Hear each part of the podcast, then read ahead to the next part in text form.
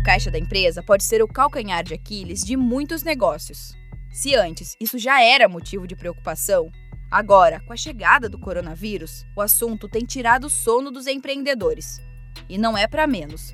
Mais de 60% das empresas aqui no país relatam queda de 50% na receita durante a quarentena. E então, como manter o fluxo de caixa em ordem no momento de crise? Seu negócio em tempos de coronavírus. Olá, pessoal. Voltamos aí para a série Seu Negócio em Tempos de Coronavírus e hoje um tema que está tirando o sono aí de muitos empreendedores, que é a saúde financeira da empresa, né? E para falar sobre esse assunto, convidamos aqui Wagner Viana, consultor de finanças do Sebrae. Obrigada, Wagner, pela presença. Obrigado, eu que agradeço, Marcele, e vamos fazer algumas questões relevantes para a gente pensar em planejamento e quais as melhores decisões que a gente pode tomar nesse momento. Para complementar esse bate-papo sobre finanças e organização de caixa, Joelson Sampaio, professor de economia da FGV. Obrigado, Joelson, pela sua colaboração aqui conosco. É um prazer, Marcele, participar e, juntamente com o Wagner, conseguir contribuir um pouco com esse diálogo e trazer algumas sugestões a toda a audiência. É, estamos falando aí de um momento difícil, né, de baixa de vendas, e queria que vocês comentassem um pouquinho sobre isso. Como que é lidar com o caixa da empresa agora, no momento que o prejuízo é praticamente uma certeza para boa parte dos empreendedores? Marcele, agora a regra do jogo é prejuízo para a maioria das empresas, tá? Então, a prioridade agora é a gente ter um fluxo de caixa bem organizado para a gente enxergar o futuro de uma forma bem precisa. Olha, Marcelo, o caixa hoje é um ponto sensível porque, dado que você não tem receita, você acaba tendo uma despesa que você tem que arcar e você não tem entrada. Será importante a forma como as pessoas lidam, como as empresas lidam com essa crise, com a gestão do caixa, para poder sair lá do outro lado. Wagner, é, a gente se depara com bastante empresário que ou não sabe fazer essa conta ou até tem medo. O que, que você poderia dizer com relação da importância de ter claro esses controles financeiros para passar por momentos como esse?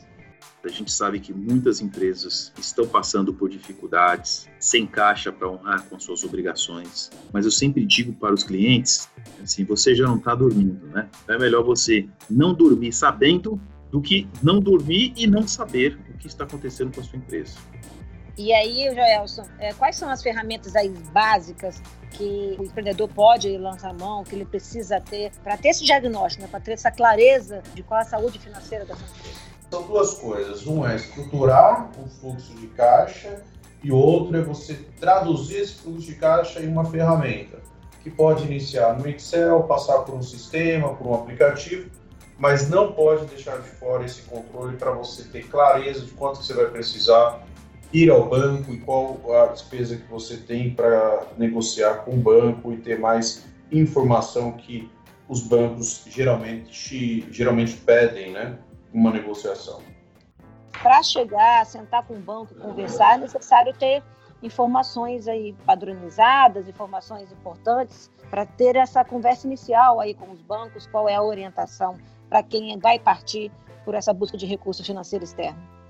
Bom, é importante você saber, né, ter um planejamento, saber quanto realmente você precisa, porque às vezes você pode estar imaginando um valor e você não precisa desse valor. Esgote todas as possibilidades que você tem de negociação com fornecedores, com clientes inadimplentes, enfim, todas as oportunidades que estão saindo em relação à diminuição de carga horária de funcionário, enfim, crédito para financiar salários. E após todas essas possibilidades, estudar e verificar, aí você vai para recorrer ao crédito. E aí é importante você ter um fluxo de caixa bem organizado para você saber quanto que você vai precisar, mesmo após todas essas ações. Agradeço aí a presença, a participação do Wagner Viana, consultor de finanças do Sebrae São Paulo, e também a colaboração do Gelson Sampaio, professor de economia da FGV, e a sua audiência e acompanhando nossos conteúdos nessa série Seu Negócio em Tempos de Coronavírus. E a gente volta a qualquer hora com outra dica para o seu negócio. Este podcast teve entrevistas da jornalista Marcele Carvalho, do Sebrae São Paulo, e locução e edição de Giovanna Dornelles da Padrinho Conteúdo para a agência Sebrae de Notícias. Até a próxima. Tchau!